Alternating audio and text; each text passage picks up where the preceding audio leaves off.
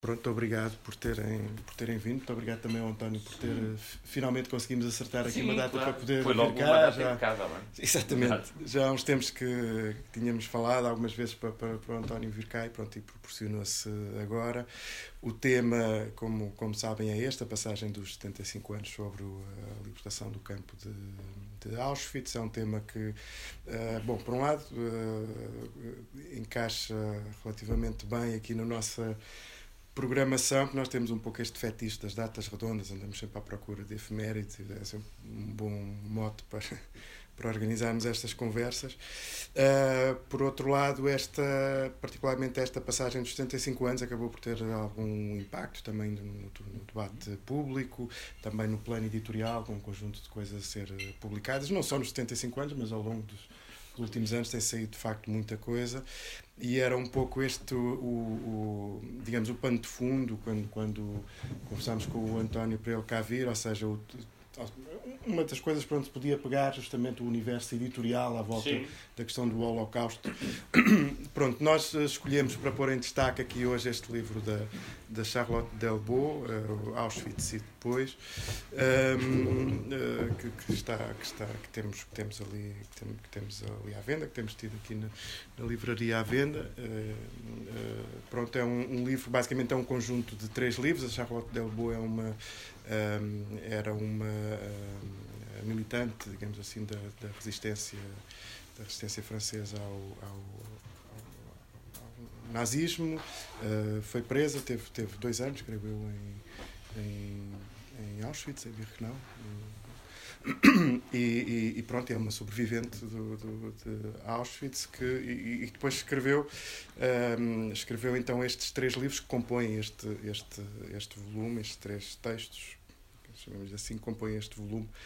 Uh, pronto, e é um livro que nós gostávamos de pôr em destaque uh, a propósito deste, deste tema. Bom, aquilo que nós costumamos fazer aqui, como todos também sabem, é o, o António falaria agora Sim, um pouco inicialmente e depois conversamos sobre, sobre o que quisermos.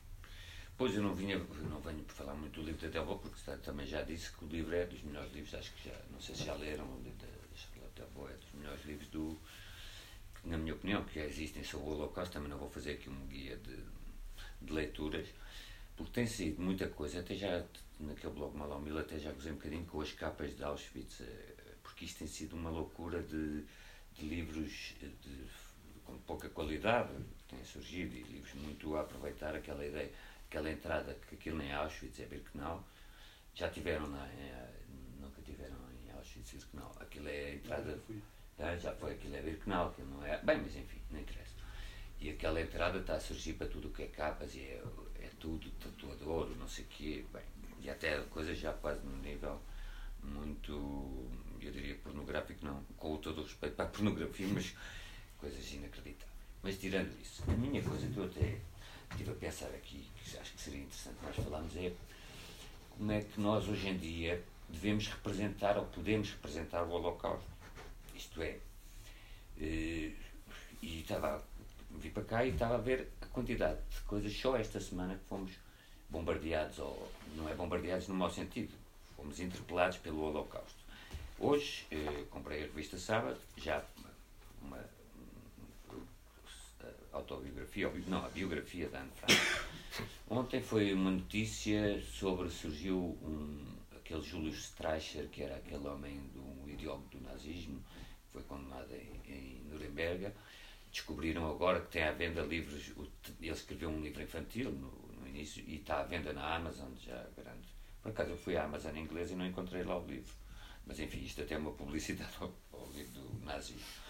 Depois foi a coisa do carnaval, isto tudo no espaço desta semana. A coisa do carnaval, não sei se viram em Espanha, simulação de, de, de pessoas vestidas de oficiais de SS e, e portanto questão é saber qual é o. Não, não, não tem que haver um modo canónico de recordar o Holocausto, mas o que eu fico mais preocupado é que há tanta esta nossa sobreexposição ao Holocausto, o que conhecem aquele livro do Norman Finkelstein, A Indústria do Holocausto, um bocadinho crítico em relação a esta ideia da indústria do Holocausto, mas ao mesmo tempo há, há esta sobreexposição, mas isto não está a ter efeitos pedagógicos nenhums nas pessoas e pelo contrário eu acho que os dois fenómenos não estão associados, não é por haver sobreexposição que há banalização, mas o que é facto é que há aqui dois movimentos. Por um lado, existe, todos os dias somos recordados do Holocausto, mas também somos recordados pelas piores razões, por existirem cada vez mais polémicas e o nível de antissemitismo e até. Eh, não é bem antissemitismo também, mas o que eu fico também muito impressionado é como é que o racismo, no geral, não é só o caso de Maragá, o caso. aquilo que estamos a falar daquela procissão em Espanha, em França, em, no norte do país. Na Fiel.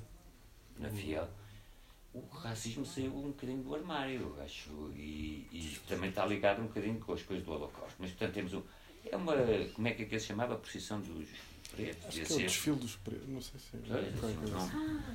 Agora, há coisas dessas, esse desfile já existia. Agora é que as pessoas estão mais sensíveis a, a notá-lo. Mas, isso é uma coisa, mas a quantidade de incidentes que já houve nos, eh, nos estádios para retirar o, da publicidade Parece que depois isto há muitos fenómenos miméticos, mas é uma coisa impressionante. E a quantidade de, de ataques hum, a judeus em França é uma coisa louca. A judeofobia em França está no topo. Por acaso há aqui uma coisa, desculpem falar de outro livro, já vamos voltar ao Holocausto. Não sei se leram do Didier Ribon, um livro que eu acho muito interessante, aquele do Regresso a Rã. Saiu há pouco tempo, saiu o ano passado. O Didier Ribon é um homem que era filho, de, portanto, ele o livro é, é pequeno, é uma espécie de. Se eu estiver a falar muito, mando-me cantar. É uma espécie de narrativa autobiográfica. É uma narrativa autobiográfica e ele tinha ali dois traumas que teve que lidar. A homossexualidade, que ele até nem dá grande relevo, e as origens sociais eh, do operariado francês eh, dos anos 50. Portanto, ele vai para Paris, como estudante de filosofia, já começa a frequentar. E, e ele tinha dois complexos. O homossexual não era muito, mas o que é interessante é o complexo social, ele assume, era muito maior do que o outro. Isto tudo para vos dizer que os pais eram operários, PCF, comunistas históricos, eh, pró-soviéticos, homofóbicos, eh, racistas, eh, bem, tudo aquilo que era o caldo de cultura. Eh, e, e depois, como sabem, o Mitterrand mete o PCF no poder, em 81, o PCF desaparece com essa, essa fusão. E o que é interessante é ele explicar como é que os pais ficaram órfãos de referências, fazem a transição direta do quadro do PCF anos 50, princípios dos anos 60, para a Front Nacional. Isso é uma coisa interessante, esse livro é interessante. Agora, sobre o Holocausto, os modos de comemorar, ou comemorar não, desculpa, de, de falar. Há, vindo vários, e portanto estamos numa sociedade plural, isso é normal, mas há o, o imediatamente comercial que estamos a notar cada vez mais. Eh, por exemplo, no mundo da edição, eu nem sei dizer os nomes, mas se forem uma livraria, ou se, basta irem à UC ou fazerem, porem no Google e depois façam o search das imagens, a quantidade de livros com carrinhos de bebês, com coisas já até de autores portugueses, desses assim, de editoras pior. A quantidade de livros que há sobre isso é assim uma coisa. Já não é porque o Holocausto tinha que ser uma realidade intangível e muito respeitada. Mesmo que fosse outra realidade qualquer, nós percebemos é que é muito a explorar os piores sentimentos que, que nós temos. Há livros que estão assim um bocadinho. Eu tive cá na apresentação desse livro, até fui eu que fiz a apresentação, que estão na fronteira. Por exemplo, há um que é Os Bebés de Auschwitz, e teve cá a senhora título é muito mesmo, pá, e as capas e tudo. Mas o livro é interessante porquê? Porque aquilo são bebés que nasceram em Auschwitz. E, e portanto, hoje em dia sobreviveram, como, os que sobreviveram, como é evidente. E, e, a senhora era uma bebé que tinha nascido no campo de Auschwitz. E, e veio cá. Portanto, esse livro, porque, apesar de tudo, tem uma aderência à realidade. É um livro com fatos. Depois o trabalho que se fez, o invólucro é que é mais comercial. Mas, portanto, é esta abordagem que nós notamos muito comercial. Eu acho que no cinema não há muito essa abordagem. Apesar de tudo, eu acho que o que se poderia falar mais era a lista de Schindler, com aqueles planos, uma certa estetização, até feio, do, do Holocausto, mas acho que, não, apesar de tudo, está dentro dos limites. Porque produzir um filme, um filme é uma coisa que requer mais alguma coisa. Depois temos uma linha já de o Holocausto que tem vindo a ser usado em obras artísticas. Eu tive há não muito tempo no Museu de Cracóvia de Arte Contemporânea e havia muitas instalações em que pegam, por exemplo, imagens do Holocausto e depois instalações de vídeo que mostram imagens da visita terrível que o Bento XVI fez, o Papa fez, o, Ratzinger fez a, a Auschwitz. Há uns que pegam em artefactos comprados no eBay falsos e fazem umas instalações. Uns que eu achei que também já estavam um bocadinho. É uns que pegavam nos bonequinhos de, de Lego, daqueles bonecos humanos e, e, e eram e, e, faziam a reconstituição do campo de Auschwitz com, com esses bonecos. Assim, pegaram uns que eram umas caveiras, uns bonecos de SS. Achei aquilo já um bocadinho. Não é. Apesar de tudo, nós temos sempre a ideia disto, o Holocausto de ser uma coisa. Algum respeito tem que ter, não é? E, portanto, mas, enfim, instalações artísticas há muitas. Agora, depois há a abordagem histórica, isso tem vindo.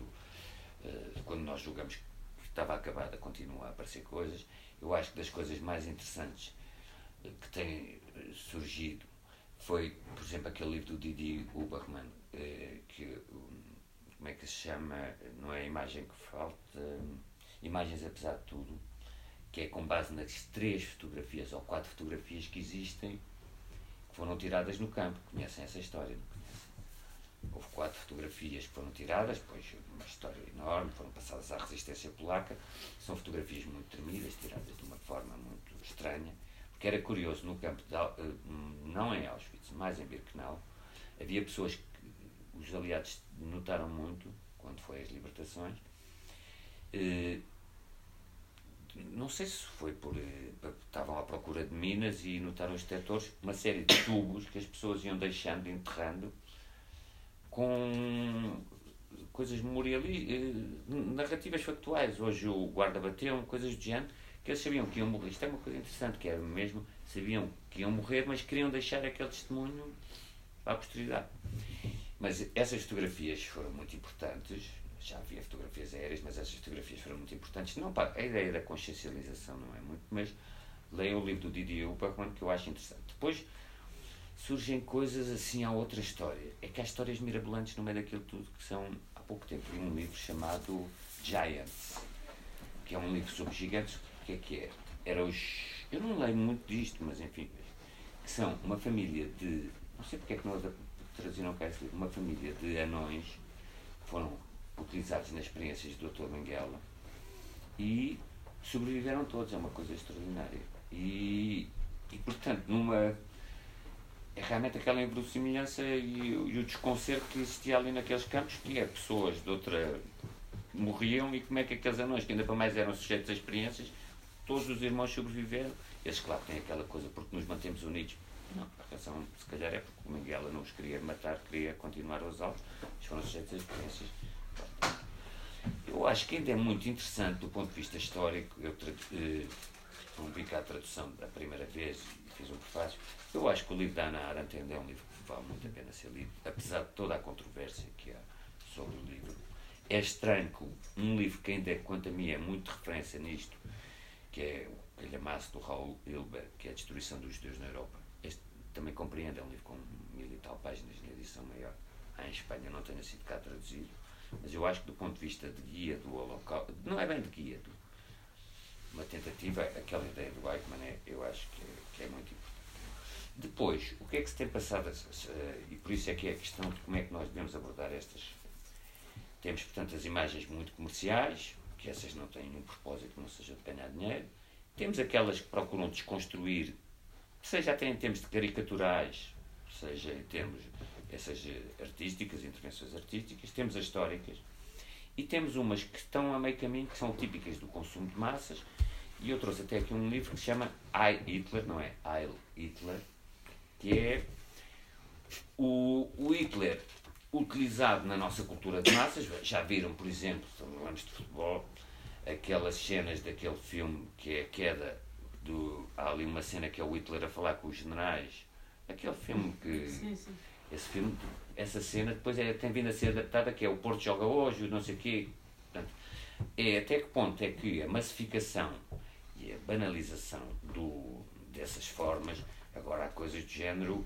Hum, no YouTube e outros lados gatos com a cara do cara porque o próprio gato tem uma as coisas gozar com o Hitler e, e isso tem havido um, uma grande coisa de gozar com o Hitler e talvez a grande há um livro que surgiu foi este que tinha a capa era assim foi um sucesso brutal na Alemanha um livro a gozar com o Hitler também fizeram na Alemanha mas o, a, a interrogação é se este excesso de gozo que tem realmente um achincalhamento que é também não tem trazido alguma banalização.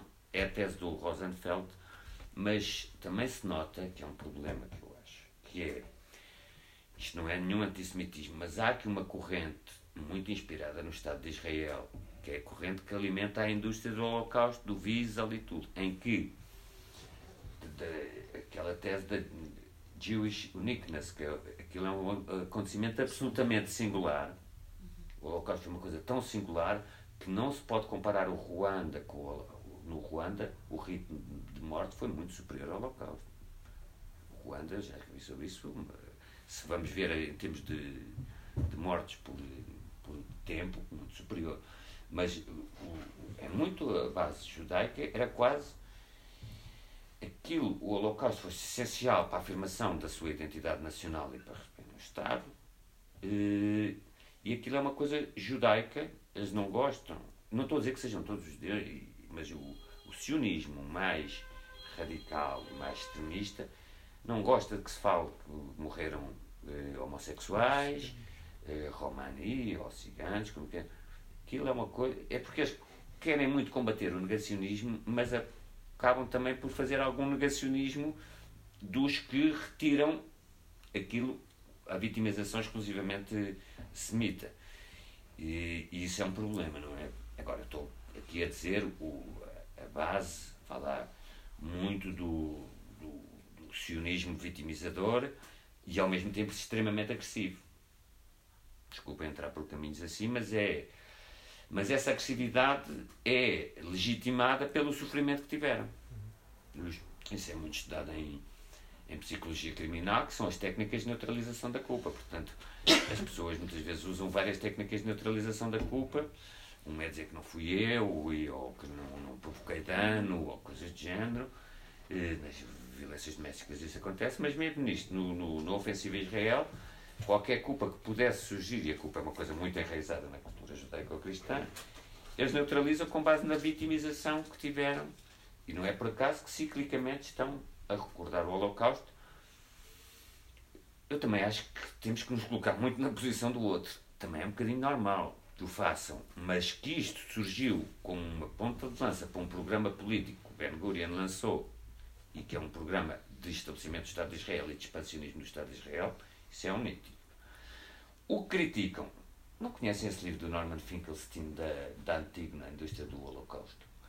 Que é, isso é crítica brutal a tudo, ao Spielberg, ao Elie Wiesel, aos museus do Holocausto.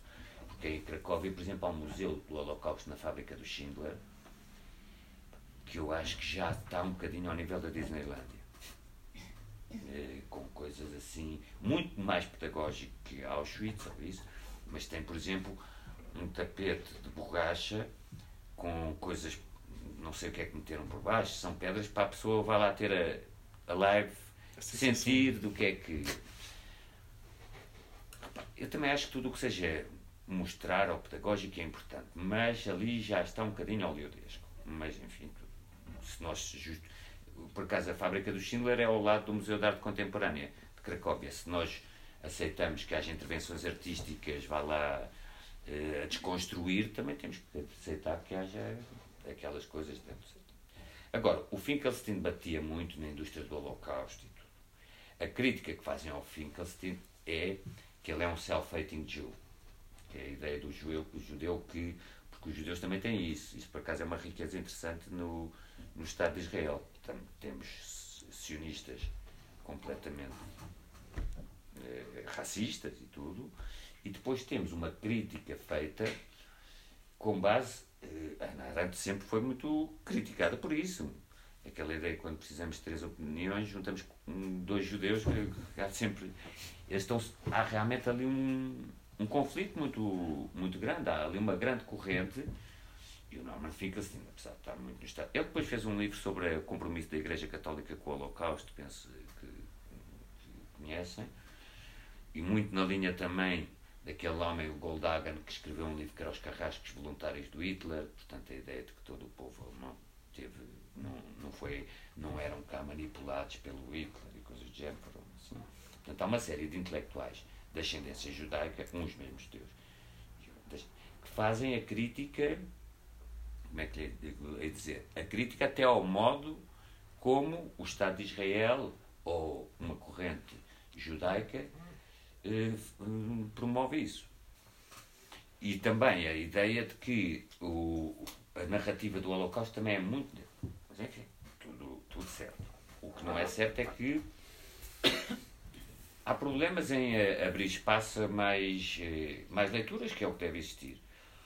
Há uma leitura que, quanto a mim, não está a funcionar. Isso peço desculpa que, que dizer-vos que é os centros judaicos. Por exemplo, o ano passado veio cá a Net Viorca, que tem um livro muito interessante, pequenino, que está esgotado, que chama Holocausto Explicado à Minha Filha.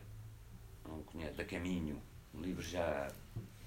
Mas um livro até é graficamente interessante, um livro que em França está sempre a vender, porque eles estão sempre com estas aulas contra o antissemitismo. E ali no centro judaico, no centro judaico, no, eles têm um centro do Holocausto grande, a comunidade judaica é grande, em França e não sei se já lá foram em Paris, mas a presença desses centros, a ação dinamizadora desses centros, não está a conseguir fazer passar a mensagem. Também não, não seria capaz, mas o que é facto é que nós vemos há cada vez mais aposta na pedagogia e a mostrar coisas do Holocausto, mas depois, não estou dizer que isso não esteja a funcionar. As, as pessoas, o que se passou no Holocausto, ignorância, acho que já ninguém pode dizer. Que já ninguém ignora o Holocausto. Quer dizer, o que se passou. Muitas vezes as pessoas até têm uma visão um bocadinho desfocada da coisa. As pessoas pensam, por exemplo, que Auschwitz e Birkenau é importante lá ir. Se lá forem, aconselho que vão, que façam uma coisa. Isto é um conselho quase de TripAdvisor, que é, em vez de não se metam em excursões de Cracóvia, daquele eh, também entrar lá assim, sem perceber nada, acho que aquilo é um bocadinho estranho. O Museu do Holocausto tem guias, é, pode-se marcar online os guias, guias que eu tive uma, uma historiadora, acho que não se paga. Eh, e, só que aquilo é um dia inteiro. Está-se umas horas grandes em Auschwitz, depois apanha-se, não é tipo 3 km, apanha-se o autocarro, eles têm uma espécie de chefe, e depois vai-se a não E nós percebemos que aquilo é um universo concentracionário, mas aquilo não é uma coisa, aquilo não é uma fábrica, de, claro também é uma fábrica de morrer, mas como é que eu ia dizer? Aquilo não era chegar e matar, matar, matar. Nós temos assim uma ideia demasiado apocalíptica do Holocausto. No holocausto nos campos de concentração eh, havia vida, havia eh, cotidianos, apesar de tudo. Havia uma coisa, havia aquele trabalho virou o filme O Filho de Saúl. Dos... Mas que eram saudáveis e podiam trabalhar. Sim, mas eu não. É, claro que os campos. É preciso perceber que os campos eram campos de extermínio, mas campos de trabalho. Isto não estou a relativizar, estou a dizer é que a ideia que temos é aquilo que era uma fornalha de morte. Agora em Madrid tive a ver uma coisa muito interessante, uma exposição do Rainha Sofia de uma senhora romana, Célia, é difícil pronunciar, Scópia, que ela teve em três campos. E realmente os desenhos são terríveis. Desenhos feitos de memória, não foram feitos na altura. E seguimos agora o grande debate que agora há no Museu do Holocausto. Debates, do ponto de vista.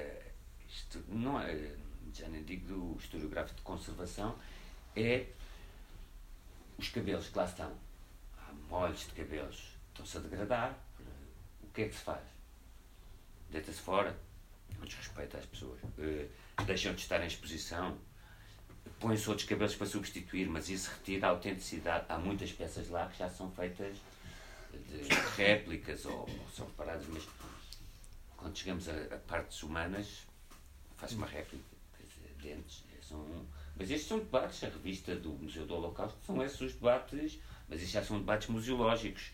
Eles têm debates sobre isso, como Reparem, está uma coisa muito em voga agora que é o turismo negro, o dark tourism, que as pessoas vão para o Ruanda ver as, as igrejas de Metarama, vão, e há muita gente que vai para, para, para os campos, Mas o que eu queria dizer é ele é um campo de trabalho também, portanto.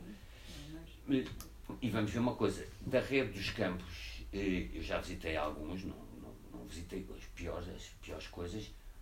Nós devemos perceber nem eram nos campos, eram os trabalhos dos Isaac Rupan na, na, nas Ucrânias e tudo. Esses, esses é que chegavam a aldeias e massacravam tudo o que havia.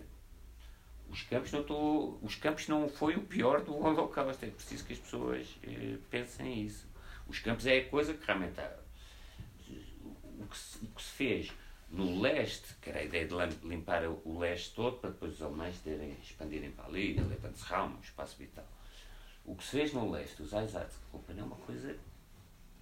Isso é que era mesmo chegar e metralhar as pessoas todas. Nos campos não davam pessoas, selecionavam, uns eram bons para trabalho, uns que trabalhavam, davam-lhes um mínimo de comida, aos podiam para aguentar, faziam experiência, não estou a relativizar, estou a dizer que é, aquilo era um microcosmos em que havia tudo, e havia campos e campos, era gente Estado, que era o campo modelo, as pessoas não, não estou a dizer que não morressem, mas a taxa de morte em Terra gente Estado, que era onde ia a Cruz Vermelha fazer as inspeções, era uma coisa relativamente calma.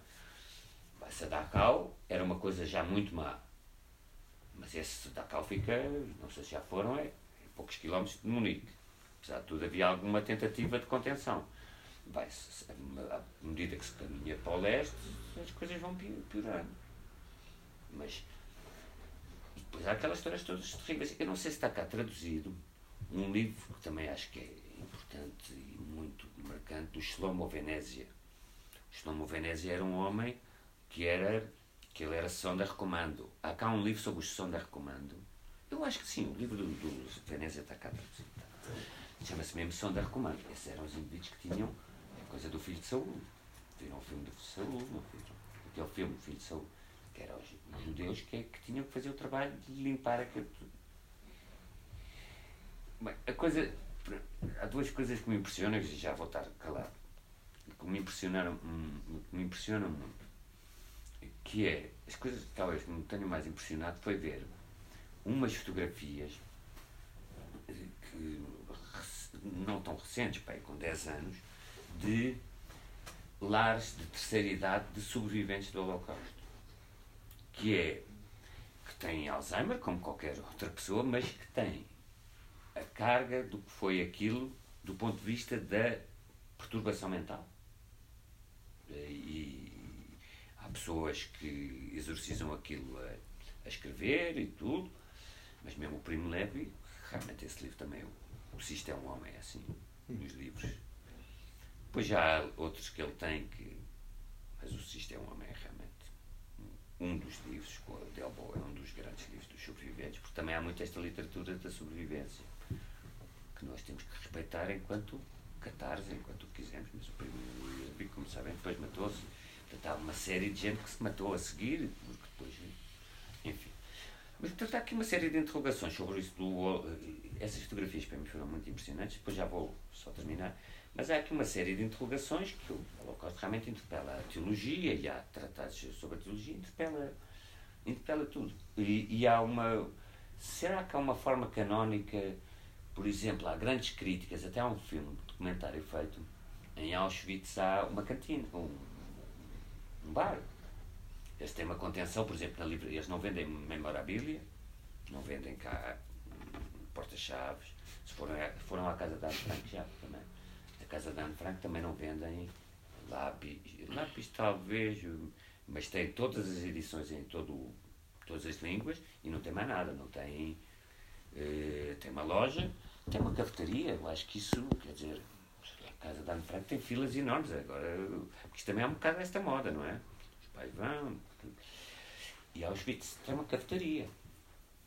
E as pessoas realmente ficam um bocadinho impressionadas de ver gente com tabuleiros a comer carne de porco. E, eu, quem fizesse um, um documentário, meter uma câmara, espero que não oculta, na cafetaria, que é só mostrar a glutonice das pessoas a comer e no Aquilo é impressionante. Mas as pessoas devem pensar, Auschwitz é uma cidade, uh, ao lado Auschwitz, não sei dizer bem polaco, ou assim, ou qualquer coisa, é uma cidadezinha que pessoas. Também é normal que as pessoas vão a um sítio, tem que ter um sítio para, para comer. Mas eu até fiz reportagem fotográfica uma vez sobre lá a cafetaria. Impressiona, impressiona.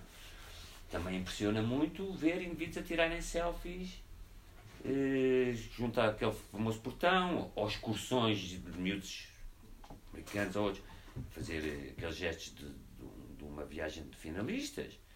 Mas também se vê muitos judeus os miúdos judeus com viagens finalistas com, com aquele atrás com as bandeiras ou com o quepá, coisas assim. Uma coisa que me impressionou muito, eles têm em Auschwitz, têm assim uma espécie de livro gigante em papel, tipo livro com os, os nomes das pessoas em ordem alfabeto e, e ver miúdos desses de Israel a procurar.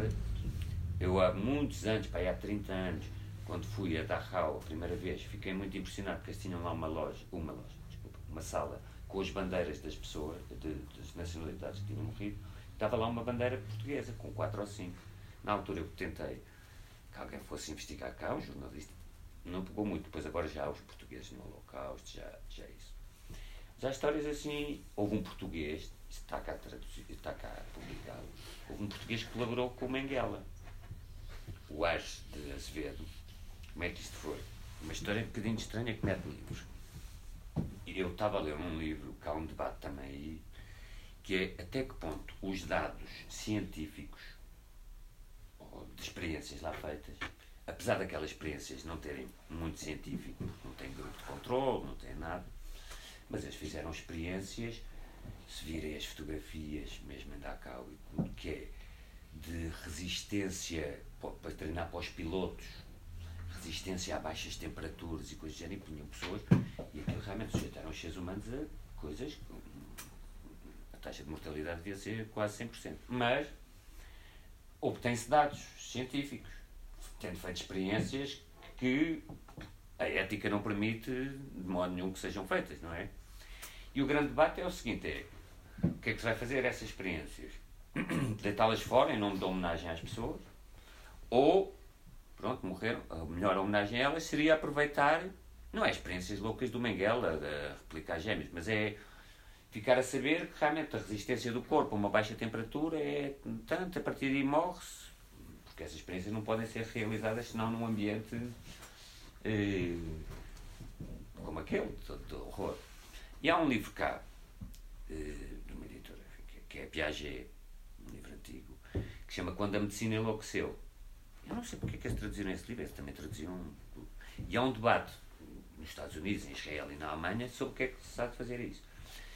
Uma das pessoas que, inter... que intervinha muito era o maior especialista em medicina nazi, não, não vale a pena estar a dizer o nome, e eu vi o livro dele e estou a falar muito, já vou não, terminar. Não. Eu li o livro dele e, e ele falava de um Ais Azevedo. E, e para verem bem, ele é a maior autoridade, era com, na altura tinha já 80 e tal anos, maior autoridade mundial, os livros todos traduzidos em Israel, em todas as línguas, exceto em português. E eu escrevi pô, pô, Não é que ele me responda mandar as fotocópias. Uma das, se caso escrevesse a um professor universitário ficava. E ele respondeu e deu umas fotocópias do Aires Azevedo dos artigos que ele tinha publicado na revista do Kaiser Wilhelm Institute, que era o, o instituto do Verschuer, que era um um grande nazi, Boaventura, e onde o Menguela trabalhava. E o Ais Azevedo trabalhava com placas, não, não foi nunca a Auschwitz ou aos campos, pelo menos não há notícia disso, mas trabalhava com gêmeos, ele tinha sempre a opção dos gêmeos por causa da raça, e trabalhava muito com plaquetas, isso não sei como é que chama, aquilo de vidro agora falhou-me o nome, vindas de Auschwitz. Ele deveria saber que aquilo era lamelas. Ele sabia que vinham de Auschwitz, não podia deixar de saber. E ele foi com uma bolsa do Instituto de Alta Cultura, que teve uma grande faceta pró-germânica. Num certo, houve muita gente que foi lá estudar eugenia e tudo. E há muitos, está pouco estudado eugenia cá em Portugal. Há o Marino Lessa, coisas muito ali da Escola Aeroporto, muitas coisas do Instituto de Alta Cultura, enfim. Eu só sabia isto. Eu sabia que ele lá tinha estado. E como eu não tinha hipótese de investigar aquilo, eu dei ao Zé Pedro Castanheira. E ele fez porque tinha hipótese. E ele fez um livro, que está cá traduzido, depois com um amigo meu consegui cá traduzido, publicado, eh, sobre o Ars de Azevedo. O Ars de Azevedo não era um homem nazi, como é que lhe é, usei dizer. Claro que quem estava lá Estamos a falar em experiências feitas em 44, 45.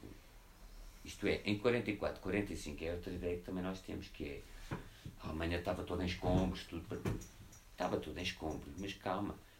A revista do Kaiser Wilhelm Institute, um instituto que ainda hoje em dia existe, que era uma revista aquelas académicas, continuava a ser publicado. Portanto, a vida, nós pensamos assim, que loucura é esta? Estão a entrar os russos uh, a violar pessoas e tudo, e, e eles continuavam. A vida não se interrompeu daquela forma tão caótica como nós muitas vezes uh, figuramos nos filmes, não é? E, e portanto, uh, não se conseguiu apurar, como é evidente, o homem já tinha morrido se ele era nazi, se ele tinha conhecido Mengele, mas que ele trabalhava no Kaiser Wilhelm Institute, tra trabalhou lá em termos de, de, bolsa e que era quase impossível ele não saber de onde é que vinha o sangue, era, era quase impossível. Mas enfim, impressionaram muito essas fotografias, porque são fotografias contemporâneas de sobreviventes que estão, podem procurar na net ou posso-vos enviar, que às doenças próprias do envelhecimento, dos Alzheimer, foram indivíduos que sobreviveram, mas é mesmo sobreviver, sobreviver. Quer dizer, é o holocausto prolongado até aos anos 90. E as pessoas depois morreram e terem uma vida de holocausto. Depois há muito isso, os que sobreviveram, os complexos de culpa por terem sobrevivido, até eh, bem, uma série de coisas. Aquele remorso que há muito que é porque é que nós não nos levantámos? Porque houve um levantamento, em Auschwitz houve um levantamento que destruíram um dos crematórios. Uma, uma das câmaras de gás, melhor dizendo, foi destruída e está lá. E é muito exibido como. Isso em que ano? Isso 44, 40, pouco antes da libertação. Foi daquelas coisas de géneros, atiraram-se para a morte, pronto, perdido por sempre, perdido por mim, e, já, por mim, e destruíram. Está lá e é muito exibido, porque o que é também muito interpelante e curioso é que houve pouca resistência. E há quem diga que são os judeus que, devido à questão da religião, se conformaram na ideia do Holocausto e, e Shoah, as ideias da Shoah, porque é que sabe, também é uma sempre a controvérsia terminológica, porque é que há de se chamar Holocausto, porque é que se chamar Shoah, etc. Mas, porque é que os judeus não resistiram? Porque realmente, se os judeus tivessem resistido, isso é aquelas perguntas, não, não vou dar respostas historiográficas, mas e há muito também, da mesma maneira que há uma ideia de vitimização orgulhosa, nacionalista, há também, calma, não vamos aqui ser secretários maniquistas, há também uma autoflagelação e conflitos geracionais brutais, como é calcular. Não é só na Alemanha que há conflitos geracionais. Então, o meu pai era nazi, o meu avô era nazi. Há um livro extraordinário de uma mulher negra, conhecem? Eu agora falha-me o nome. É comercial, mas é. Eu acho que pegar nesta história está muito em voga, mas é uma mulher negra que andou a procurar o, o avô e o avô era um dos principais oficiais nazis de um campo, era diretor de um campo. E era, tinha sido um bárbaro, de uma barbárie completa. Depois lá, pela descendência, não sei se foi o pai ou coisa, e ela, ela é negra. História do da velha, como é que. O avô dela era um dos principais, não sei se foi. Bem, não sei qual foi. Já estou aqui a falar. Mas impressionam muito essas fotografias, confesso-vos, realmente esse prolongamento do Holocausto. Os conflitos que isso deve ter dado entre pais e filhos, etc. Há um livro interessante do Dagmar Herzog que se chama Sex After Fascism, que é como é que o Holocausto e o trauma todo do nazismo foram na sociedade alemã. Há ali um primeiro período de amnésia, de amnésia e que não podiam, quer dizer, quem está a reconstruir não pode estar a autoflagelar-se. E depois começa.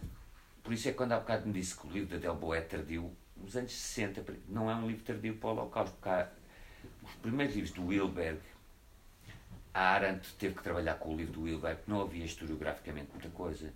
Começa a haver um julgamento, foi muito importante nesse aspecto para a história do Holocausto. O julgamento do, do Eichmann, os julgamentos de, de Auschwitz, de, os julgamentos dos médicos de Auschwitz, os julgamentos em Frankfurt, tudo isso foi importante. Eu acho que foi importante, não estou aqui a, mesmo a operação de apanhar o, violou todas as regras, tudo, mas isso foi importante. Não estou a dizer se foi bom ou mal, estou a dizer que foi importante objetivamente. Mas nos anos 60 ainda havia um bocadinho a amnésia disso.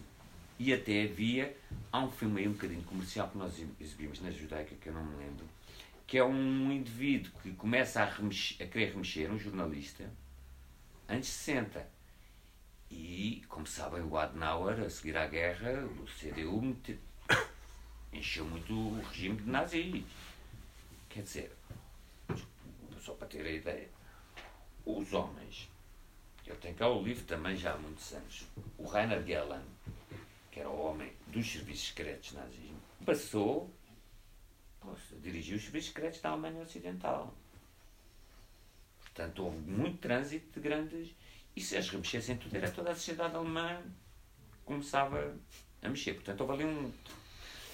E é nos anos 60, por isso o livro chama Sex After Fascism, porque depois já a geração do maio de 68 alemã, que depois deu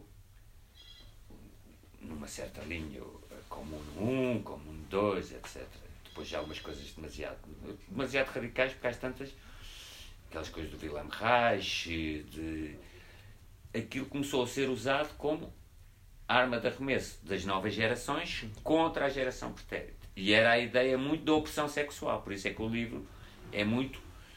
É, explicações que o nazismo aconteceu porque era um regime de opressão sexual e, portanto, princípios dos anos finais dos anos 60, princípios dos anos 70, grande libertação sexual na Alemanha, feita muito à conta de um conflito geracional, que era a crítica à repressão sexual, o Reich e essas coisas todas, feita pelos pais. E outra coisa que me tem vindo a interessar mais é a questão, não é a interrogação sobre o mal, cá fala Arendt, aquele mal teológico, já está muito estudado já li um bocadinho sobre isso. É o, o, também não é bem o nazismo que existe, o nazi que existe em todos nós, mas é um mal cotidiano. O que é que é o mal? Eu tenho uma coisa na rádio agora e uma coisa, cinco minutos não interessa, mas no outro dia falei sobre isso, que é, nós dizemos, o Hitler é louco, ou o Trump é louco. Há uma coisa que se chama a regra Goldwater, não sei se conhecem que, quando foi a candidatura de Barry Goldwater, que realmente era um homem, que nós podemos ser louco, louco, Barry Goldwater era um. O Trump, não, eu não estou, estou a exagerar, comparado com ele, é um homem sensato. Não é isso, mas era um. Totalmente aquela 60 América racista. Bem, e houve uma declaração de, acho que foram mil psiquiatras e psicólogos americanos a dizer que ele era louco ele, isso saiu num jornal, numa revista, ele, candidato, mete uma ação e ganha um balúrdio, e a Associação de Psiquiatria Americana estabeleceu a, a Goldwater Rule, que é dizer, ninguém pode diagnosticar ninguém sem o ter observado, como é evidente. Como é evidente, mesmo agora. Surgiu o livrado, o ano passado, há dois anos, de um indivíduo que é psiquiatra, não sei o que, a dizer que o Trump sofre disto e sofre daquilo viola todas as regras. Eu não posso dizer uma opinião sobre si, sobre si. Ah, este senhor tem é bipolar ou qualquer Não, desculpe todo. Sem ter observado. Não é? Um médico não pode dizer que aquele indivíduo tem o cancro sem ter observado. Portanto, as questões de doença mental. Nós dizemos o Hitler é louco. Pois há, até um livro interessante do Ron Rosenblatt chamado Explaining Hitler. Que, é, que ele agrupa e vai apresenta, ele não faz nenhuma nada, só, só apresenta. A explicação física, que não tinha um testículo, um monarquismo, a explicação da educação, a explicação dos pais, a explicação disto. Há, vá lá, quatro ou cinco grandes famílias de explicações. E há a explicação da saúde mental. E aí é que o livro do Carracos Voluntários os outros, quer dizer, o Hitler é louco e os outros 6 milhões. Os 6 milhões não, os outros milhões de alemães. E os judeus que não resistiram também eram. Quer dizer, etiquetar o Trump, o Trump não é louco as pessoas continuam a dizer que o Trump é louco, ele ganha as eleições. E nós todos confortados. É ele. O que nós não percebemos, normalmente, o que nos é estranho, nós para ficarmos bem, temos um córrego sanitário, que é para ficarmos bem connosco próprio, é maluco. E, portanto, nós na nossa normalidade ficamos muito confortados. Assim já arranjamos uma explicação para o Trump. Aquilo é tão inexplicável como é que as pessoas. Ah, porque é doido. Então, mas é doido e ganhou as eleições. desculpa, tem uma máquina agora para, para a recandidatura, não sei se viram no Guardian, uma máquina poderosíssima de, de poderosíssima de, de net, de internet, de, aquilo é louco.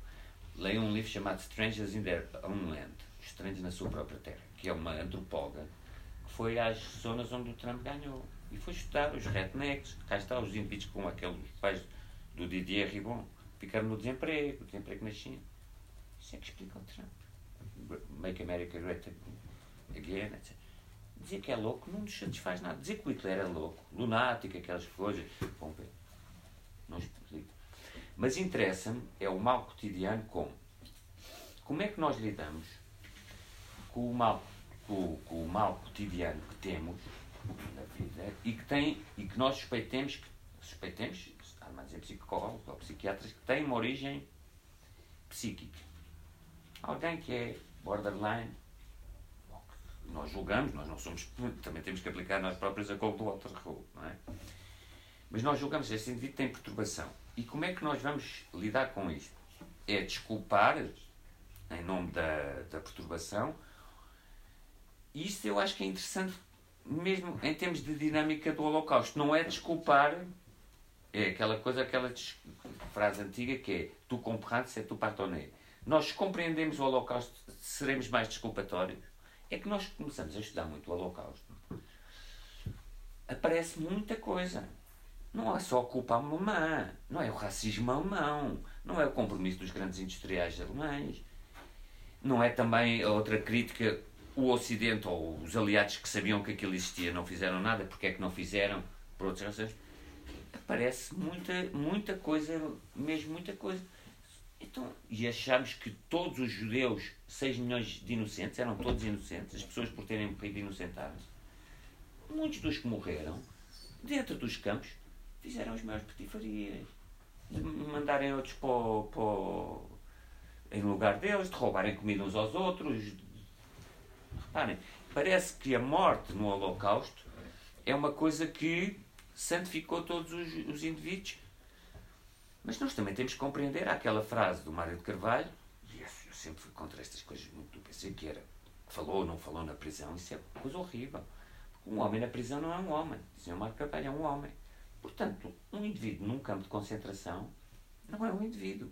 Nós não, que categorias morais é que nós temos para os avaliar? Bem, mal? Aquele robô matou, indicou o indivíduo, indicou, apontou para o outro, para o outro ir para, para a câmara de gás em vez dele? Quais são os padrões? É, isso é que é. Todos os padrões que nós temos de moralidade na nossa vida normal, aqui na Rua de Arroz, param à porta da Auschwitz, não é? Quando entramos lá dentro, aquilo é todo um mundo novo, típico dos universos concentracionários, com mulheres que engravidavam e tinham bebés, os bebés de Auschwitz, mas ao mesmo tempo com todas as regras do que é o bem e o mal mudadas, não é? Porque eu não tenho capacidade de fazer uma avaliação moral a alguém que empurrou o vizinho mais débil morreu. E depois, no dia em que sou eu o empurrado e morro eu, e os 6 milhões, não são beatificados. Não é necessário beatificá-los como pessoas boas pessoas é necessário compreendê-los como vítima. Que foram, por isso é que morreram. Mas não significa que fossem indivíduos todos bons pais de famílias e coisas do género. E a interrogação que isto leva, desculpem estou a falar muito, a interrogação que isto leva, os padrões de, norma, de moralidade colocam-se nos próprios oficiais nazis, que é a velha história, como é que o diretor do campo conseguiam sair daquelas coisas bárbaras e chegavam a casa. Há um livro interessante, francês, um álbum de fotografia chamado Hitler dans, dans mon salon, que era as casas das pessoas, com o Hitler. Uh, estava sempre o Hitler, estava lá, fotografia, na mesa de jantar, pais de família. Como é que os indivíduos saíam de fazer as maiores barbaridades? O Manguela fazia as maiores barbaridades e à noite ia tocar piano, cravo, ia apreciar Bach e chorar ao ouvir. Isto está no filme do Spielberg um bocadinho. Como é que, se forem aos fiquem impressionados que a casa do diretor, que agora não me lembro, falhou-me o nome, foi logo dos primeiros a ser morto a casa é aqui, a mulher depois diziam, e acho que era meio verdade, que fazia, para verem esta loucura, abajus com, com pele de humana. E, depois também há muitos mitos, há umas fotografias, coisas. mas enfim, a casa era aqui, onde eles criaram os filhos, onde eles disseram que foi o melhor tempo da vida deles, do casal. E aqui, tipo, do outro lado da rua, estavam a, a matar. Claro que esses indivíduos nós não vamos julgar que eram boas pessoas, não é? Mas como é que era possível manter uma normalidade? Também não vamos julgar que eram todos loucos e todos. Como é que era possível manter uma normalidade naquilo? E como é que era possível haver regras morais?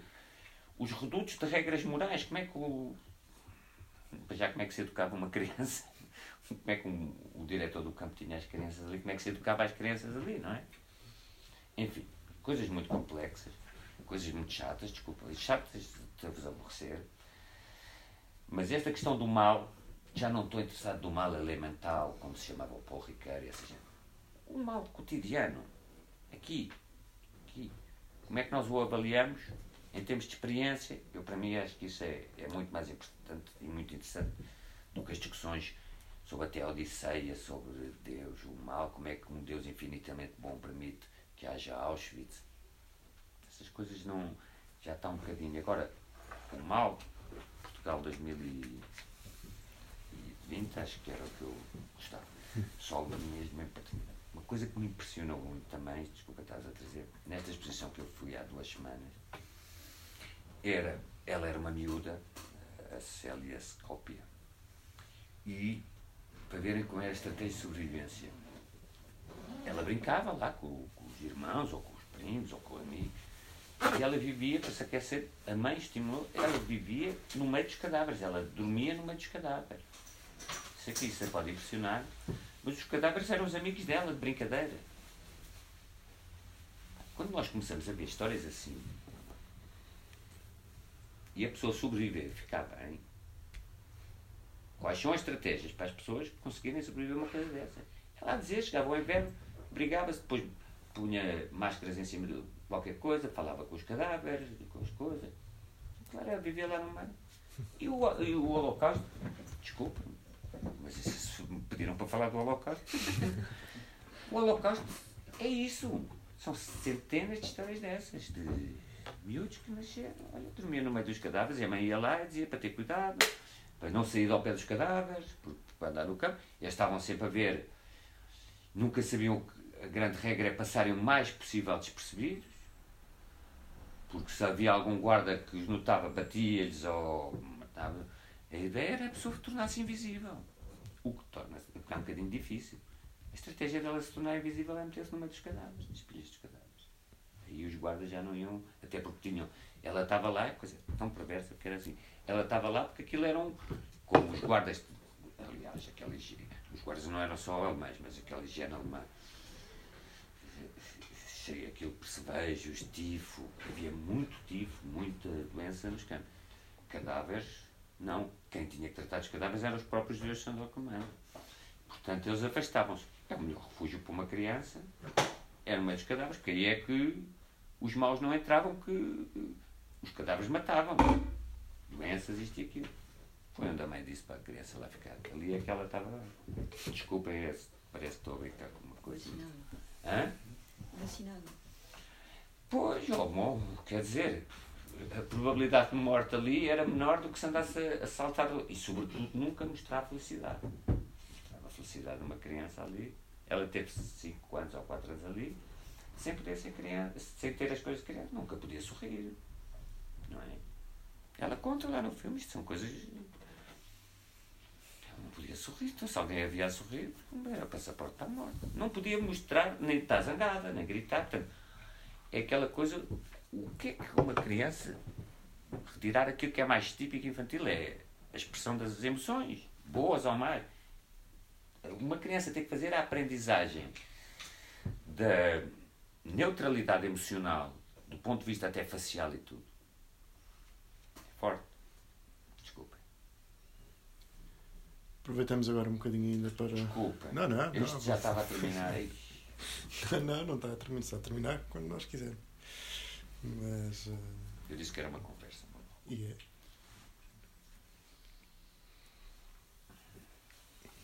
Eu falei que. Olha, eu, se ninguém fala, vou dizer o que é o Fernando. O que eu hoje me interessei esta semana, porque vi na New York é um livro sobre de estranho, que agora já não sei o que é. Este livro surgiu na Alemanha nos anos 60, esta Charlotte, não é Charlotte Delvaux, Charlotte Berard, desculpe, não estou a estragar o, o, a, a Delvaux. O que é que ela fez? Era uma mulher que fez uma coisa estranha.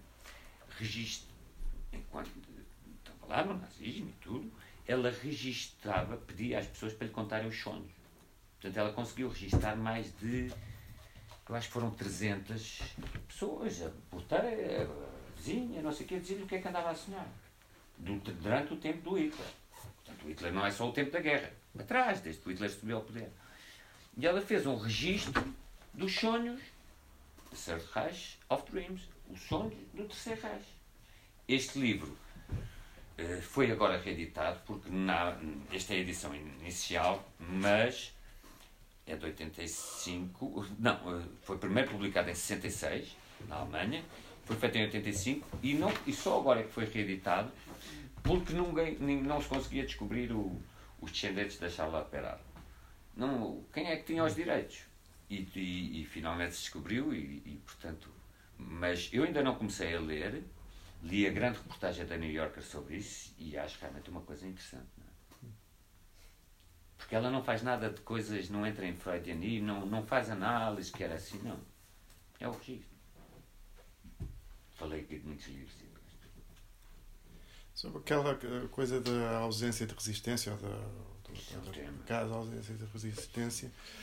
Quer dizer, na verdade, há, há, há, episódios de resistência que são mais ou menos conhecidos. E os é? poucos que são, por exemplo, aquele da Rosa Branca Alemã, daquele grupo, da Sophie Scholl, até eles agarram-se a eles.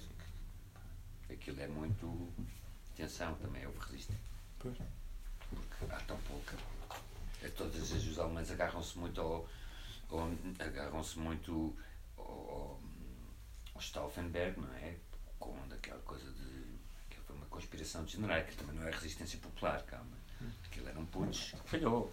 Para matar o Hitler e falhou. Mas eles agarram-se muito isso como resistência. E agarram-se muito à, à Sophie Scholl, porque precisam ter heróis no meio daquilo tudo, até para. Mas houve muita, não estou a dizer resistência passiva da parte dos alemães, houve muito mergulhar, houve muita gente que não era, como é evidente, participava naquilo, tinha que participar de alguma coisa, como se nós vamos ver, houve muita gente aqui em Portugal que também assinava aquela declaração do, do compromisso com o regime, então tinham para trabalhar na função pública. Sim. Dezenas de pessoas do PC tinham. Mas eu nem me referia à resistência dos alemães, referia-me à resistência dos, das vítimas. Isso é um grande debate, até com implicações teológicas, porque isto leva sempre, se for ver a grande questão logo, é a eterna questão dos judeus, que é o que é ser judeu? A Ana Arendt até tem um escrito sobre isso. Que é o que forja a identidade judaica, porque é um povo muito errante, muito disperso. No fundo, isto andamos aqui, o que é que somos judeus? E, para esse debate de, da identidade judaica, porque eles precisam muito disso, sobretudo quando não tinham, o Joseph Roth, essas coisas, quando não tinham um enraizamento territorial no Estado de Israel, andavam aqui perdidos numa certa diáspora, eles tinham que perceber porque é que os judeus de da Polónia e os judeus de Portugal, Sim. os Ashkenazi, os, os Ashkenazi do Norte da Europa, os fraditos. Mas o que é que é isto de ser judeu? Um bocadinho, os, os Romani nunca tiveram essa coisa, mas um povo extra. É das poucas nações, a nação judaica e o povo judaico existia como identidade, mas não como um ancoramento territorial. Era um povo extraterritorial. Portanto, muito mais do que nós, precisava de perceber qual era a sua identidade. E esta coisa do Holocausto foi muito importante para a identidade judaica, não foi só uma coisa política do Ben Gurion para, para a fundação do Estado de Israel. Para um judeu, um judeu de Nova Iorque, não há dúvida que um judeu de Nova Iorque há de carregar sempre a ideia do Holocausto. Isso é que a indústria do Holocausto e os filmes, e, e se virem em Auschwitz, uma série de indivíduos a mostrar aos filhos e aos netos e tudo. Porque a identidade deles é muito formada assim. Mas tem realmente a questão que nós fazemos sempre a pergunta e as crianças fazem sempre a pergunta: então, mas vocês, mulher, porquê é que não resistiram nos campos? E depois a resposta óbvia é a seguinte: é, um homem preso é um homem de prisão, que é só, só quem lá está é que percebe. Eu lembro-me de ler várias vezes tipo, a explicação referida a diferentes vozes, digamos assim, claro. e que eu nunca associei por isso tanto a, a porque é que os judeus não resistiram, mas uma coisa mais de, de, de comportamento humano perante aquela situação. que é a surpresa também no sentido em que de, deles dizerem quando, eu fui, quando fomos para o gueto nunca imaginámos que pudesse haver algo pior quando entram nos comboios nunca pensaram que o sítio para onde iam pudesse ser ainda pior quando chegam lá não imaginam Eu acho que é faseado. É faz- não é imediato, faseado, não não, existe- não vão logo para. Isso, existe- blo isso bloqueia a capacidade Isso de sincero. É um bocado aí que eu queria chegar, ou seja, aquela ideia, é? aquela ideia às vezes que politicamente é mais fácil uma pessoa aderir rapidamente à ideia de que quanto pior nós estamos, mais facilidade temos em resistir, e é exatamente ao contrário. seja, Claro. o- É quando as resistências as são mais baixas. Exato, precisamente. Ou seja, quanto Isto é pior uma estamos, mais, menor capacidade temos de. Mas agora, não sei se E e, não ser, e, e ser impossível imaginar realmente uma coisa daquelas. Ou seja, Mas como é calma. que as pessoas podiam imaginar, não é? Que, Mas isso há, há para tudo. Há para e depois já havia rumores, eles já sabiam mais ou menos, Sim. mas eles custam a acreditar. Quer dizer, custa Eu a acho que há para tudo. não é? Não- E, e não dá para haver uma teoria geral sobre isso. Não sei se já foram em Berlim, ao pé de Berlim, Wannsee, à casa da conferência de Wannsee, onde se reuniram os principais, o, o secretário dessa conferência, o Eichmann, em que foram analisar as diferentes soluções e chegaram à solução final, chama-se a final, porque eles estudaram várias, e nessa conferência, numa casa lindíssima, junto ao lado, que hoje é um museu, sempre lá fui, estava sempre judeus, biblioteca de judeus com mulher a verem aquilo. Portanto, isso foi, também foi um work in progress. Chegaram ao Holocausto, não foi, oi, vamos ao Holocausto. Vamos testar, o que é que vamos fazer? Um dos planos que houve era o plano Madagascar, que era pegar nos judeus todos e mandá-los para Madagascar. Essa ideia de insularização das pessoas é o Lincoln, o senhor que combatia a escravatura, tinha uma ideia de pegar nos negros todos da América e mandá-los para Granada. Que é a ideia de insularizar. Nós também tivemos isso, calma. Quando a República expulsou os jesuítas, também havia a ideia de pô-los para fora. Portanto, a principal coisa que nós lidamos com o outro e com o diferente e com aquilo que nos interpela, os homens não queriam logo matá-los, queriam pô-los em Madagascar. Não? é? E chegaram. Depois chegaram à conclusão, Madagascar não dava, e a última solução que estava é matá-los. E agora, só para só que isso que disse é verdade, mas eu acho que cada caso é um caso. Depende muito, quando há coisas dessas coletivas e que tocam tantas pessoas, há uns que se pode dizer que eram por ser judeus e que estavam habituados a sofrer, também essa explicação, o, o povo judeu é mais, é mais eh, passivo, sofreu pogroms ao longo de toda a história, e, portanto tem uma longa história de pogroms, não é muito de resistência, mas depois nós vemos.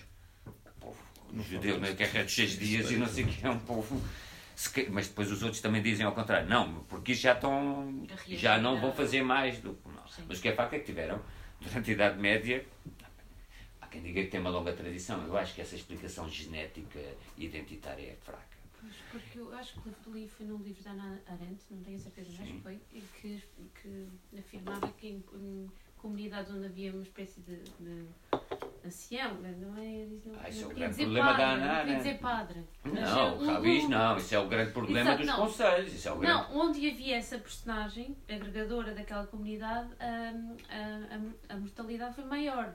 Porque, porque, porque não é agia o Rabi como, a- agia como um, o colaborador. Ok, então vai, eu vou proteger a nossa comunidade, vou, a- vou ter aqui acordos com, com, com, com, com estas pessoas e vamos, vamos todos a sobreviver. E depois a mortalidade era maior. Viu o filme da Margaret von Trotta sobre a, Não. a Arendt? A grande polémica do livro da Arendt é porque, por isso é que ela veio estragar a coisa, porque eles apanham, vão buscar a Argentina, tiram o, extraem o, o Eichmann numa operação, o avião da El Al, secreto, levam-no a Israel. Vamos julgá-lo. Portanto, Parangona, o Estado de Israel, o Ben Gurion, aquilo era importantíssimo. Ana Arendt vai lá como repórter da New Yorker, e começa a falar da cumplicidade dos conselhos judaicos, é que é que os judeus iam matando a Arendt. Se vir o filme, os grandes amigos deles judaicos, que dão um, a controvérsia do livro, que é, porque aqui também é o seguinte, judeus que sobreviveram ao Holocausto, Ana Arendt não teve nos campos, mas teve, e teve cá em Lisboa, sabem isso. Ela está em uma rua, ela passou por um campo que é Gurres, que era um campo, mas chafou-se. Veio cá parar. Depois há sempre a dúvida que é, quando se funda o Estado de Israel, vamos ficar em Nova Iorque no nosso conforto ou vamos trabalhar nos kibbutz e dar o peito e coisas? Os que foram para Israel, da pureza, de chegar ali, criticavam sempre o pessoal que tinha ficado no conforto de Manhattan, esses deixaram de falar Ana Arendt. E uma série de colegas deles na universidade e tudo, acharam que foi, que foi extremamente beijoco o filme. Porque ela salienta o papel dos conselhos judaicos. Mais uma ideia, judeus contra judeus. Mas também os conselhos judaicos, também é um homem, não faça avaliações morais, que eu acho que isso é o erro da Arendt.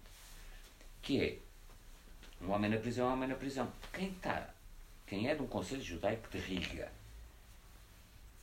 e que chegam os nazis e dizem vamos fazer isto, ele tem que fazer a gestão de dizer se- para proteger os seus próprios, quer dizer. Claro que ele teve que mandar uns. Sim, mas Eles tinham- já surgiram outras eles histórias tinham que sobre essas personagens bastante mais Como é evidente, eu não, questão estou. Mas é isso que é? Exato, Seu, eh, seu nome, desculpe. Rita, Oh Rita, mas é que é isso que eu estou a dizer.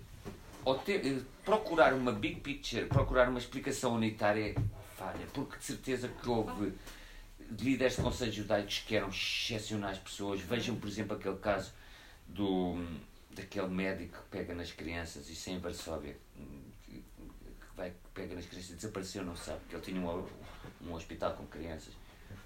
Há histórias tal forma avassaladoras de heroísmo e são menos conhecidas, mas também deve haver histórias de mesquinhez e de canalice e das pessoas que num momento eram heróis e no momento seguinte eram as mesmas pessoas. Portanto, tentar uma explicação. Porquê é que os judeus não resistiram? E haver alguém que consiga uma explicação. Há outro livro interessante que é o Batalhão Sim, mas Dos é, bombeiros. mas é importante falar-se também disto, eu acho. Como é evidente, é importante falar, não se pode ocultar nada. Para- para- Agora surgiu um livro- Como isto tudo é tão complicado, não é? Que era o Batalhão 101, ou como é que aquilo se chama? Que eram homens, não estamos a falar de bárbaro, que eram os mais comuns, indivíduos que eram tipo bombeiros dentro de um exército, serviam de bombeiros mais vulgar, que chegaram a uma aldeia qualquer na Ucrânia, esse livro deu aí há 4 anos ou isso, chegaram a uma aldeia na Ucrânia e arrasaram aquilo tudo. E eram os mais normais, quer dizer, eram os nerds do- dos exércitos nazis que estavam lá.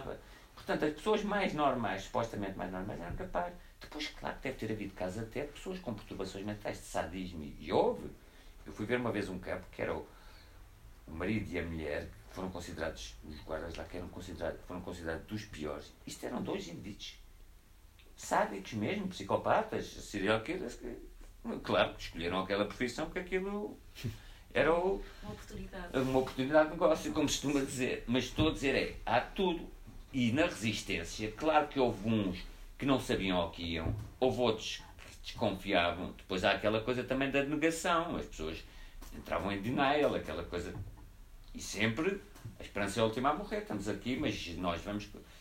Também é interessante ver se houve ou não houve algum classismo em quem é que safou ou não safou não no período. Bem, quando chegamos à parte do Holocausto, isso já não há muito classismo. Quando muito há, uns com mais dinheiro podiam ir para três entes Estado, os outros. Vê também que judeus, que regiões, os judeus da Polónia do Leste, esses, um judeu francês, mais maltratado, mas o classismo antes, os que tinham mais informação e mais dinheiro conseguiam pagar passaportes para Nova Iorque. Claro. Esse classismo. Portanto, começar a atribuir isto é como dizer, os portugueses são são um povo aventureiro, estas coisas, ou são um povo, não são racistas, ou são racistas. Característica. Também não vamos entrar no casuísmo, cada pessoa é assim, pode haver traços, mas procurar traços identitários. Sempre fui contra a ideia da psicologia étnica das pessoas. Os italianos são alegres e os, os, franceses, os alemães são organizados. os outros- Há coisas culturais, isso é verdade. Uma cultura Isso é um organizada. do racismo, é justamente estabelecer, atribuir aquilo. Claro, então, mas isso é uma coisa que está muito pouco estudada cá, que é essa da psicologia étnica. Um homem que gostava muito, que era o Conde Kaiserling, que tem um livro chamado Análise Spectral de, de l'Europe, que é as diferentes nações cheio daqueles estereótipos e lugares comuns. Os ingleses, não sei o quê. Mas há uma coisa que pode ser cultural e organizacional, realmente. Se calhar, a- a Suécia é capaz de ser mais. A Suécia, não, não digo.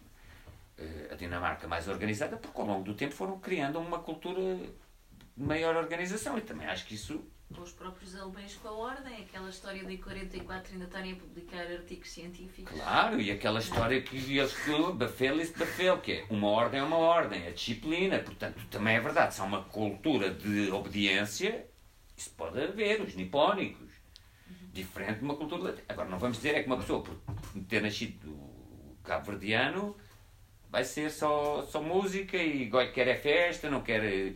Um cabo-verdiano não se pode formar em, em, física quântica porque. Então, isso, não, isso é para. Essa psicologia básica do racismo. E, portanto, também estar a explicar a não resistência dos judeus, porque eles sofreram muito ao longo desse tempo. Eles são um povo passivo. Agora, só uma questão, ainda voltando ao livro da Charlotte Delbo o que, é, que é que acha e também já agora o editor do livro. Que era o, o, o livro, além de ser uh, o conteúdo ser, uh, se quisermos separar a, a, forma de conteúdo, que é sempre um exercício Difícil, arriscado, não é? é arriscado, mas, mas quer dizer, um, além disso, é também o, o próprio uh, modo de escrever é um exercício de experiência e de. Ou seja, a minha questão era um pouco se isso é possível ou não eh, imaginar que isso é, é, também uma forma dela própria escrever sobre o assunto, ou seja, escrever de uma forma experimental, escrever de uma forma diferente daquilo que seria a escrita. Isso é um outro debate. Mais... Isso é outro debate. Muito a propósito. O Ludwig não tanto, mas a Delbo também suscita um bocadinho esse debate, porque o terceiro livro tem muito poemas e coisas do género, que é. Eh, esse debate quanto a mim não faz muito sentido, que é até que ponto é que a pessoa pode converter uma experiência daquela dimensão em, hum, vá lá, experiência literária e, fazer ah, literatura. Não, não, não, era essa, não é nesse sentido, era no sentido de ser, ser essa a maneira que lhe permite escrever sobre aquilo. Ou seja, não é possível escrever um texto uh,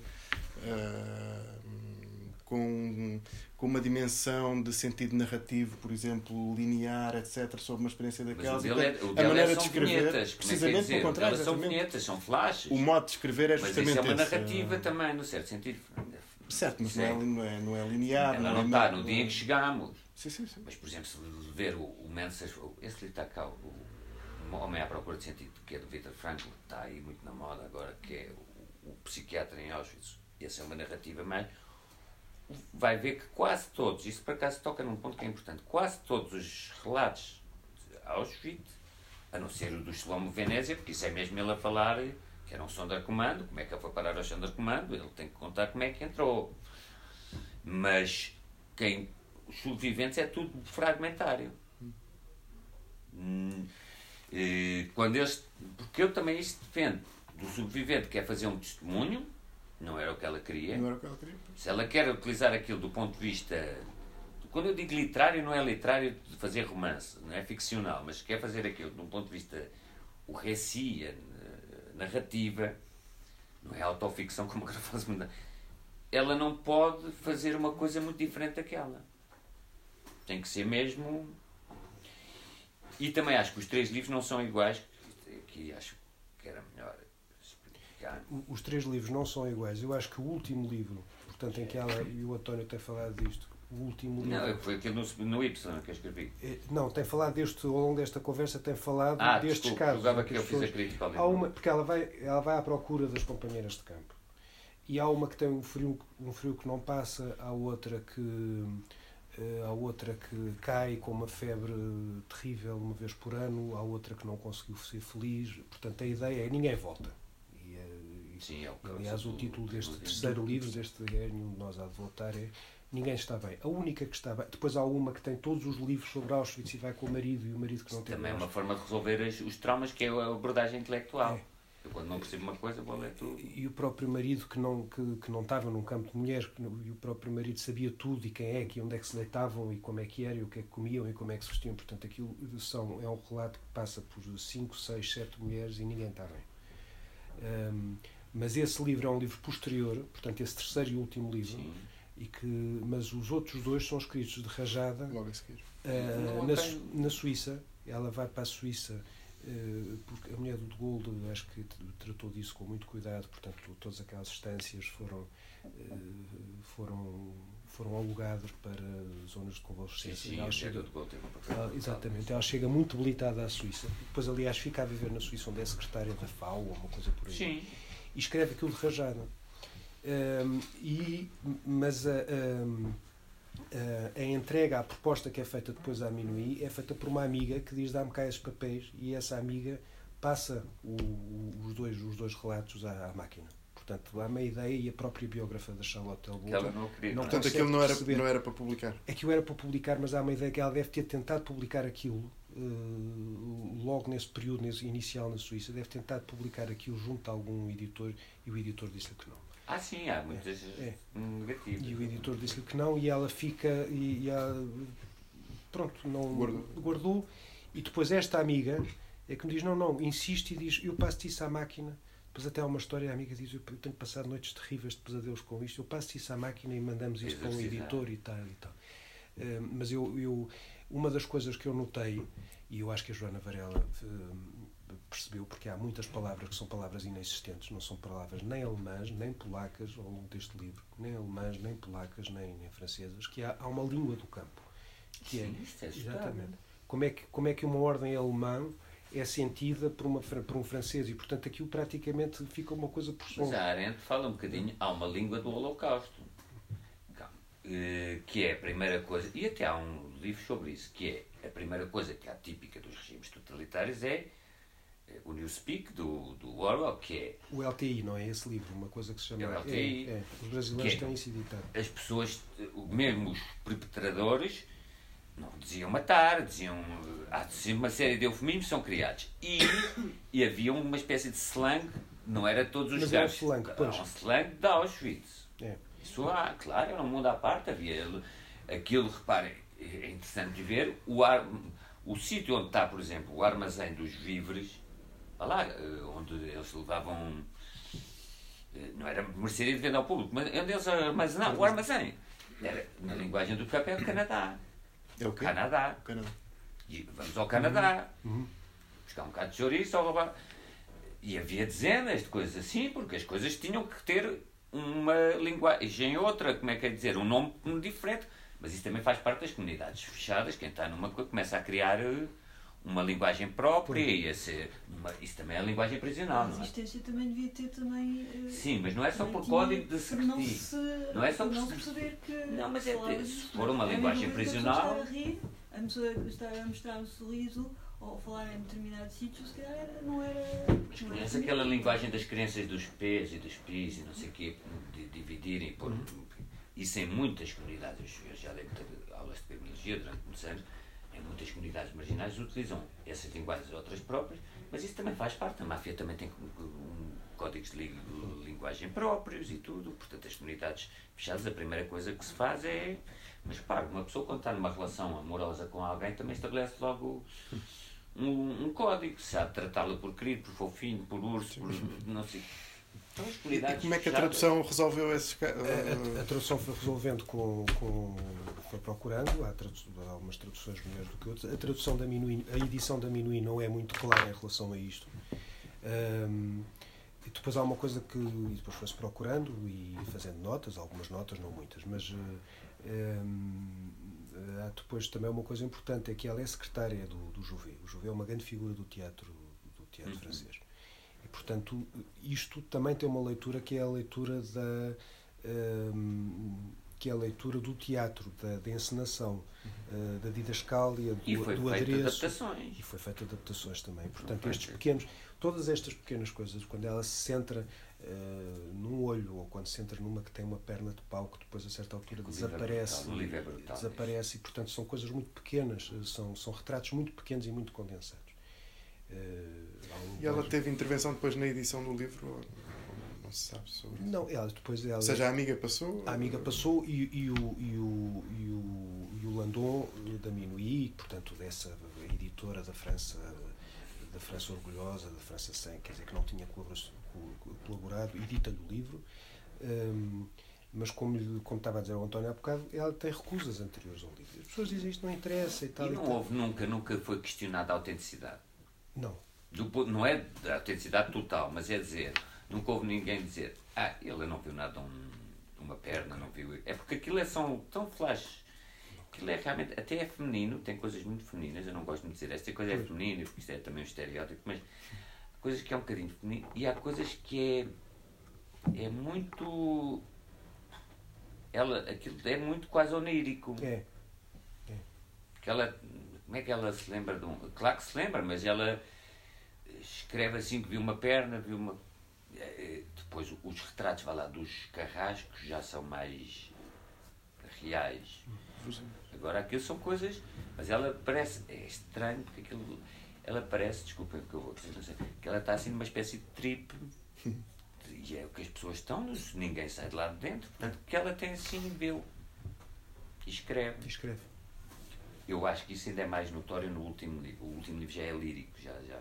O último livro que é este, Os Testemunhos. Este. Pronto. Que eu acho um livro interessante porque eu acho que é um. É, O um, último o livro tem os três. é antes do Shoah do, do, do, do Lanzmann. Portanto, ela vai à procura também. Ela onde é que elas estão? Onde é que elas, o que é que elas andam a fazer? E depois, a, a única que está bem é uma que foi.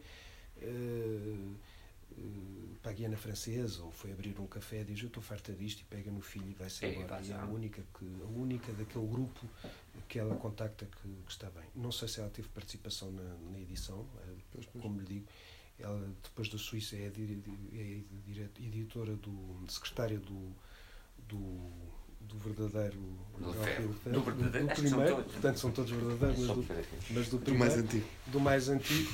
E, e, e continua a publicar.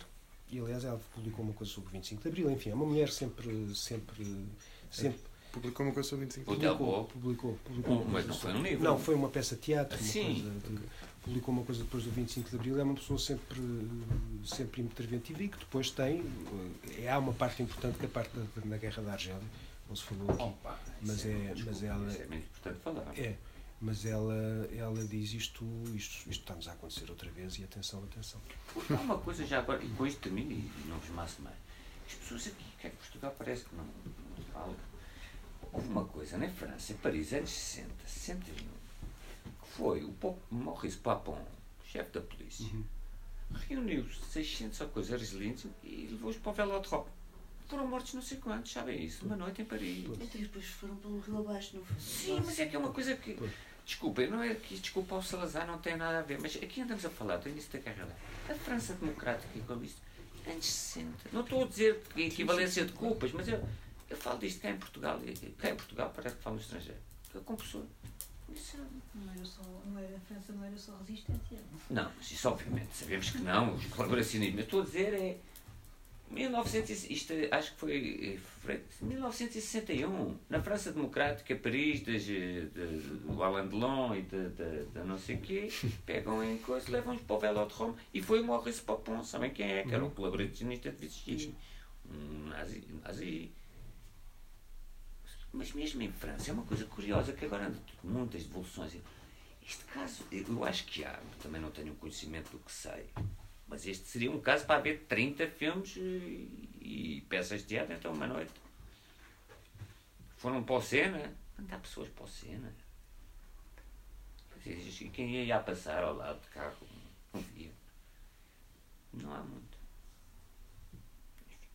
Isto também estamos aqui numa coisa que o maior desastre, e agora é que termino, o maior desastre natural, a maior catástrofe natural sobre Lisboa depois do terremoto foi as cheias de 67 e não há um livro sobre as cheias de 67. Agora há alguma exposição em Vila Franca. Morreram 600 pessoas numa noite. Há nenhum trabalho académico sobre as 667? Eu escrevi umas coisas, mas não. Ah, agora já começa a haver, mas. Eu, com todo o respeito, há 14 livros sobre o sal, as operações de sal. Aquilo morreram 600 pessoas numa noite, 600 no mínimo. Morre- Morreram soterradas com lama. Não é morreram afogadas, morreram soterradas, casas. Uma distância eh, social brutal, porque os estudantes do técnico fizeram, fizeram a ver os mortos. Em Cascais morreu uma. E foi nas zonas das pessoas que vinham das, das bar- bairros de barracas, construíram, que vinham da província e construíram. As que as mesmo, quando se diz barros de lata, eram mesmo de lata. Quando tu acheias aquilo. Morreram soterradas. Pessoas, minhas amigas, que lá tiveram. Vai-se embora que isto está mesmo a terminar. Entravam nas casas, aquilo era lama e aquilo eram as câmaras de gás de Portugal, que tinham as mãos com lama no teto. Exatamente como as câmaras de gás. Não há um livro.